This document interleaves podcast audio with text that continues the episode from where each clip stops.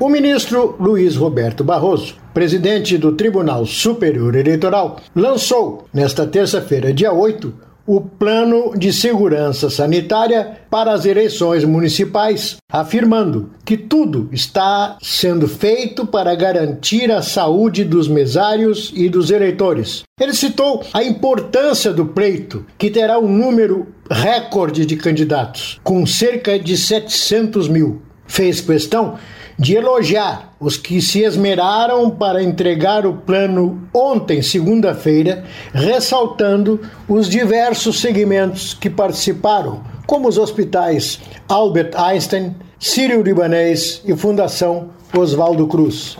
E questionado, afirmou que o eleitor que não estiver com máscara na hora não votará. Nós estamos cuidando com muito cuidado da proteção dos eleitores para que ninguém desperdice essa oportunidade importante de participar da escolha dos prefeitos e dos vereadores. O presidente do TSE citou alguns pontos importantes para a realização e o sucesso das eleições. Serão 95 mil locais de votação, envolvendo 2 milhões e 80 mil mesários para atender 148 milhões de eleitores.